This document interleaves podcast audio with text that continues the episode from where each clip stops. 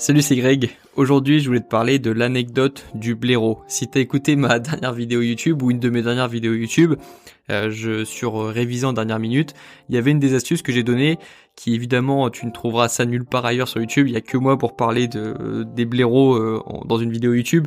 Mais hum, en fait, cette anecdote, elle va un petit peu plus loin quand même que l'anecdote de base de la vidéo. Donc, pour te rappeler, si t'as pas vu la vidéo, je disais que il fallait se comparer lorsqu'on est en dernière minute, lorsqu'on révise en, dernière minute, il fallait se comparer à un étudiant qui commence en même temps que nous ou même après nous les révisions. Parce que c'est assez insupportable de réviser en dernière minute et en plus de se dire qu'il y a des étudiants qui sont tranquillement en train de dormir parce que eux ils ont bien révisé pendant les dernières semaines parce que eux ils ont respecté leur planning de A à Z etc parce que je l'ai déjà vécu, lorsqu'on est en révision de dernière minute, on se compare encore plus aux autres, alors qu'on devrait vraiment oublier ça, on devrait oublier les autres. Euh, alors que lorsqu'on est en révision de dernière minute, eh ben on va quand même se comparer aux autres étudiants, et comme par hasard, comme d'habitude, quand on se compare aux autres, la vie des autres elle est géniale, elle est incroyable, il n'y a pas de problème, ils ont tous bien révisé leur planning, personne se dit que si nous on a eu du mal à tenir notre planning, euh, les autres ça leur est pas arrivé, tu vois, quand on se compare aux autres, on se compare toujours, comme je te l'ai dit dans un autre podcast, à leur euh, profil Instagram en fait. Les, gens se comparent, comparent leur vie actuelle avec leur, leur, vie réelle, tu vois, avec le feed Instagram des autres. Donc c'est impossible, on part pas du même pied. Tu compares, euh, tu compares la vraie vie avec une vitrine, c'est pas possible, ça n'existe pas. Tu ne peux pas comparer, c'est des choses qui ne sont pas comparables. Et de la même façon, tu ne peux pas comparer ton état en révision de dernière minute, c'est-à-dire un petit peu un état de détresse, de fatigue, euh, un état d'un étudiant qui, qui dans ta tête a tout bien révisé, n'a pas eu de problème de motivation, pas eu de, n'a pas eu de problème pardon de procrastination, c'est pas possible. C'est comme, comme comme je te l'ai dit, c'est comme comparer euh, ta vraie vie avec euh, avec euh, un feed Instagram. Ça ne colle pas, ça ne marche pas. Et du coup, l'anecdote du blaireau vient à ce moment-là. Alors, le blaireau, qui c'est? Le blaireau, c'est c'est moi. Hein, c'est c'est la personne qui révise au dernier moment. Donc, c'est peut-être toi. C'est c'est c'est un peu tout le monde justement. Et, et, et en fait, l'idée du blaireau, c'est de se dire qu'il y a forcément un plus gros blaireau que nous. Il y a forcément quelqu'un qui révise dans le monde, dans, la France, dans le monde, euh, en même temps que nous, qui commence les révisions en même temps que nous, ou même plus tard que nous. Et ça, en dehors du truc rigolo de dire euh, on est un blaireau, parce que c'est vrai, lorsqu'on révise en dernière minute, bah, on se sent comme un blaireau. Hein. Et, euh, et si justement je dis ça en, en, connaissant bien euh, en sachant de quoi je parle en fait. Hein. parce que s'il y a une troupe de blaireaux, moi je suis le chef du blaireau. Hein, je suis, je veux dire, je pense que beaucoup de fois dans ma vie, j'ai procrastiné. Beaucoup de fois dans ma vie d'étudiant, euh, de lycéen aussi, j'étais quelqu'un de très nonchalant. Je révisais tout le temps en dernière minute. Donc vraiment, je m'identifie en tant que chef des blaireaux. Hein. C'est pas pour, euh, c'est pas pour dire toi t'es un blaireau parce que tu révises en dernière minute et moi je, je révise euh, tout nickel et moi euh, je procrastine pas etc c'était pas dans cette démarche là de toute façon tout le monde l'a bien compris hein. c'était pas pour me moquer des blaireaux justement. C'était pour dire que moi-même j'avais été souvent un blaireau dans ma vie et je sais ce qu'il faut dire à quelqu'un qui se sent comme un blaireau. C'était plutôt dans ce sens là que je parlais d'être un blaireau. Et donc juste je voulais te dire cette fois-ci parce que la vidéo euh, YouTube elle existe, hein, tu peux aller la voir, comment réviser en dernière minute, c'est une de mes dernières vidéos. Le but c'est pas de répéter ce que j'ai déjà dit dans cette vidéo, le but c'est de te dire d'où vient cette anecdote parce que la vidéo je l'ai faite euh, assez rapidement, il fallait que je fasse une vidéo YouTube sur le sujet et il faut pas que je parle trop, tu vois. C'est une vidéo YouTube sur comment réviser en dernière minute, je vais pas faire une vidéo de 40 minutes. Le but c'est que les personnes qui regardent cette vidéo soient motivées et puis ensuite aillent réviser. Et là cette fois-ci dans ce podcast, je vais plutôt te raconter d'où vient cette anecdote en fait parce que c'est un truc qui m'a complètement marqué pendant ma vie d'étudiant. En fait, je me suis rendu compte à quel point lorsqu'on est étudiant, on peut facilement se gâcher la vie, mais ça part de notre tête en fait. Tout part de notre tête. Euh, il y a une phrase que j'aime bien dire, c'est que environ 80% des, de nos peurs, de nos angoisses prennent place, prennent vie et s'auto-alimentent dans notre tête. Ça se passe dans notre tête. En fait, la plupart des angoisses qu'on a, elles se réalisent pas en fait. Hein si on regarde bien. La plupart des angoisses qu'on a, elles se réalisent très peu. Il y en a quelques-unes qui se réalisent. Et, parfois, à force de penser justement à nos angoisses, on augmente les chances qu'elles arrivent. C'est pour ça qu'il faut toujours avoir un esprit positif parce que à force de penser à du négatif, comme la vie te montrera des des, des, des, des exemples, la vie va te montrer des choses qui vont te montrer que tu avais raison. La vie te montrera que tu as raison. Et donc si tu veux montrer, si tu penses tellement fort à des choses négatives, je pense qu'il y a des chances que des choses négatives arrivent dans ta vie. C'est pour ça qu'il faut rester optimiste en fait. C'est un peu de la loi de l'attraction, tu appelles ça comme tu veux, mais en général, j'ai remarqué que la vie te montrait toujours des raisons de des des, façons de te montrer que tu avais raison. Et donc, lorsque tu veux voir des choses positives, la vie va te montrer des choses positives pour te montrer que tu avais raison. Elle te montrera, la vie te montrera, et toi tu retiendras ce que tu as envie de voir. Donc si tu as envie de voir des choses négatives, tu verras des choses négatives, et si tu as envie de voir des choses positives, tu verras des choses positives. Tu verras ce que tu as envie de voir en fait. C'est aussi un petit peu du biais de confirmation. Si on parle plutôt en termes de psychologie humaine, c'est peut-être un petit peu plus concret et plus euh, tangible, plus euh, scientifique que de la loi de l'attraction. Mais bref, je vais revenir du coup à ce que je disais sur le blaireau, euh, sur euh, cette anecdote. Les, les, angoisses, elles viennent dans notre tête. Et ça se passe dans notre tête, en fait. Ça se passe pas, ça se passe pas toujours dans le réel. Nos angoisses. C'est un, c'est vraiment un truc de, un mind game, comme on dirait en anglais. C'est quelque chose qui se passe dans la tête. Et, et donc, pour illustrer ça parfaitement, l'an dernier, lorsque j'étais en M1, pendant mes révisions de décembre, du coup justement les, les révisions que dans lesquelles on est en ce moment, si t'écoutes ce podcast euh, pas longtemps après sa, sortie, euh, j'étais en pleine révision d'une matière, comptabilité, du coup, euh, c'est comptabilité ou c'est, je sais plus. C'était c'était une petite matière. C'était une petite matière. Euh, je sais plus si c'était ça ou si c'était une autre matière, mais en gros, il y avait une petite matière que personne n'avait envie de réviser en M1 et et vraiment, on était beaucoup à avoir décroché pendant le semestre, ça nous intéressait pas. Professeur pas pédagogue, tu connais, c'est des matières qu'on n'a pas envie de réviser, c'est des matières qu'on délaisse un petit peu, c'est en plus des matières à petit coefficient, bref. Euh, arrive deux trois jours avant le début de l'examen. On, est à J-2, J-3. Euh, il y a des personnes qui, comme moi, vraiment mettre cette matière, en plus on passait cette matière en, dans les dernières, tu vois, donc c'est vraiment la matière qu'on a délaissée. On était beaucoup dans mon amphi à avoir délaissé cette matière.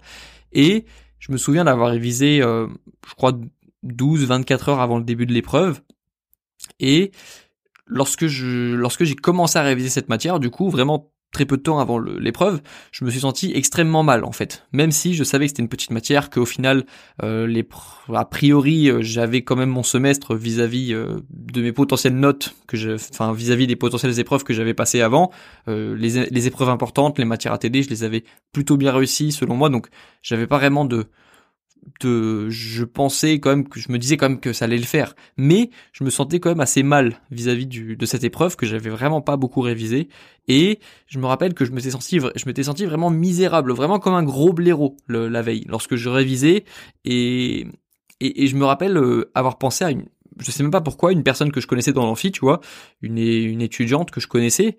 Et dans ma tête, je sais pas pourquoi alors que c'était pas non plus quelqu'un de très proche dans ma vie, mais je l'imaginais tranquille en train de se dire, euh, je sais pas pourquoi dans ma tête, elle c'était une matière qu'elle aimait bien, euh, et, justement lorsque je lui ai parlé le lendemain, tu verras, tu verras la fin d'anecdote, tu comprendras pourquoi je me suis euh, fait des soucis pour rien, en gros, mais je sais pas pourquoi pendant que je révisais, j'imaginais cette personne de mon amphi tranquille dans son lit, en ayant tout bien révisé, fier d'elle, etc. Et comme et j'étais moi, il était, il était genre 23 heures, je pense 23h30 quand je révisais quand je révisais cette matière.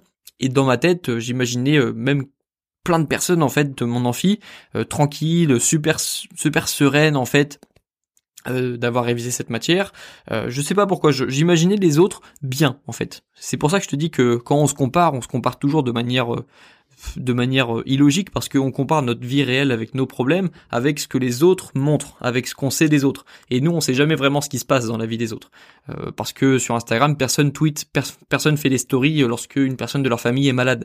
Sur Twitter, personne fait un tweet euh, de ce qui est arrivé de mauvais dans leur journée. Peut-être un petit peu plus sur Twitter que sur Instagram, mais sur Instagram, tu verras jamais de story de quelqu'un qui parle de ses problèmes, qui parle de ses angoisses. Euh, voilà, c'est pour ça que je te dis ça sert à rien de se comparer, mais moi je l'ai fait quand même. J'ai quand même fait l'erreur de me comparer moi en train de d'être sur mon bureau, un peu le un peu le sentiment d'être un blaireau, même complètement le sentiment d'être un blaireau, et je me comparais à une étudiante de ma promotion qui selon moi était plus rigoureuse que moi, qui avait travaillé plus que moi, et je me sentais vraiment très très mal. Alors que si je m'étais vraiment concentré sur la matière en elle-même, peut-être que j'aurais pu être un petit peu plus efficace au final. Parce que à force de me comparer à cette étudiante ça servait à rien en fait. Parce que j'étais pas productif et j'étais plus concentré sur le fait de me dire que j'étais un blaireau et que cette personne du coup à l'opposé était quelqu'un de rigoureux que cette personne était rigoureuse qu'elle qu'elle avait bien travaillé euh, tout au long du semestre etc et que j'aurais dû faire comme elle etc etc j'ai perdu beaucoup de temps et je me suis surtout euh, voilà sorti très mal en fait. Je, j'ai complètement dégradé l'efficacité de mes révisions. Euh, j'ai complètement gâché en fait les heures qui me restaient pour réviser cette matière. Et donc j'ai quand même révisé, j'ai fait ce que j'ai pu, je me suis couché pas trop tard. Tu sais que moi la veille d'un examen, je me couche, euh, j'essaie d'avoir au moins 5 heures de sommeil pour pas être un zombie le lendemain et même pas savoir ce que je suis en train d'écrire sur ma copie. donc je vais à l'examen. L'examen se passe, il me semble que j'ai eu 7 ou 8 à l'examen après, donc franchement par rapport au temps que j'avais et le temps que j'avais euh, le temps que j'avais passé sur l'épreuve, ça allait quand même, je méritais pas plus et je suis allé parler avec cette personne du coup, cette fille à qui je pensais pendant que j'étais dans dans mes révisions et, et c'est incroyable parce que elle m'a dit euh, qu'elle avait révisé elle aussi la veille de l'examen et que elle avait pensé à moi en train de réviser. Elle s'est dit c'est sûr que Grégoire, il a commencé plus tôt.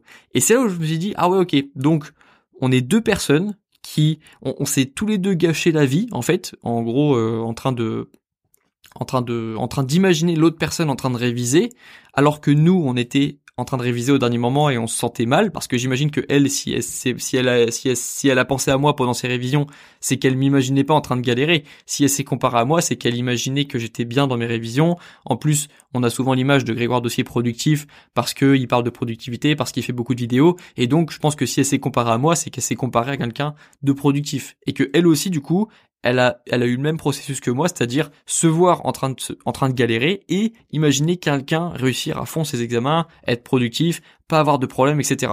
Et ça, c'est pour moi le parfait exemple, le parfait exemple de comment on peut se gâcher la vie en se comparant aux autres. Parce qu'on ne sait pas ce qui se passe dans la vie des autres et surtout, on se sous-estime soi et on surestime les autres. Et donc ça fait une différence, ça fait un décalage qui mène à de la comparaison excessive et euh, de la comparaison malsaine. Et donc j'ai même pas besoin d'en parler plus que ça. Après, euh, c'est c'est juste un exemple parmi tant d'autres, mais en fait, lorsqu'on va au bout des choses et qu'on va discuter avec des personnes, on se rend compte que on se compare tous à peu près pour pour rien et qu'on se fait plus de mal que de bien à force de se comparer en fait. Parce que là, voilà, tu vois l'exemple parfait en fait. Il y a deux personnes qui, la veille d'un examen, se sont auto-gâché la vie en fait, en se comparant à quelqu'un d'autre, alors que ces personnes auraient juste pu, bah juste se concentrer sur leur travail, sur le temps qu'il restait, encore une fois, toujours se concentrer sur le temps qu'il nous reste, et puis euh, juste essayer de faire le maximum quoi. Et je sais pas, peut-être qu'on aurait eu, si on parle en termes de notes, on aurait pu euh, peut-être avoir la moyenne tous les deux si on n'avait peut-être pas pensé à l'autre comme ça euh, pendant qu'on révisait.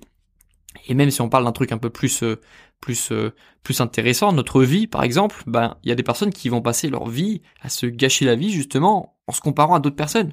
Il y a des personnes qui vont euh, tomber dans le piège du matériel en se comparant au matériel d'autres personnes et chercher à avoir de plus en plus sans jamais chercher à remettre en question leur leur des, des, habitudes dans leur vie, des comportements, sans, sans, chercher à, à, se comparer un petit peu moins, tu vois, dans leur vie. Et donc, bref, la comparaison, c'est un poison aussi, et on, on peut tomber vite dans, dans, ce poison à force de se comparer aux autres. Et je pense que cet exemple, c'est un bon exemple déjà pour les étudiants qui se comparent toujours lorsqu'ils révisent, et c'est aussi un exemple à prendre pour plus tard dans la vraie vie, lorsque on sera dans des adultes en gros, et qu'on euh, continuera de se comparer et de, de se pourrir la vie en train d'imaginer les autres, alors que si ça se trouve, les autres sont aussi en train de se comparer à nous en fait. Si, tu te compares à d'autres personnes, il y a aussi des possibilités que les autres personnes se comparent à toi. Et donc c'est ça aussi le piège d'Instagram par exemple, c'est que on se compare aux autres personnes, on, se crée des, des, complexes et on se crée des insécurités. Du coup, on veut masquer ces insécurités en postant notre vie parfaite, en montrant le meilleur aspect de notre vie. Et donc, on va faire complexer d'autres personnes qui vont elles aussi avoir un sentiment d'insécurité et vont elles aussi compenser ça en postant leur vie, leur meilleure vie. Et voilà, on tombe sur un sur un réseau social où il y a plein de personnes qui se comparent, où il y a plein de personnes qui se créent des complexes et où il y a plein de personnes qui se pourrissent la vie. Voilà, c'est c'est c'est pas une application qui est foutue Instagram, c'est une bonne application. Je pense que si on l'utilise bien, ça peut être une super application, mais voilà, c'est aussi un exemple de comparaison excessive du piège de la comparaison et si tu veux retenir juste un exemple, si tu veux retenir juste quelque chose de ce podcast, retiens cet exemple, du coup, euh, deux étudiants qui se comparent eux-mêmes et qui se pourrissent leur dernière journée de révision au lieu de se concentrer sur bah, les révisions qu'ils avaient à faire, sur se concentrer sur ce qu'ils avaient en contrôle, tout simplement. Voilà, je m'arrêter là. Euh, je te souhaite bon courage dans tes révisions, bon courage dans tes projets, et puis à la prochaine. Ciao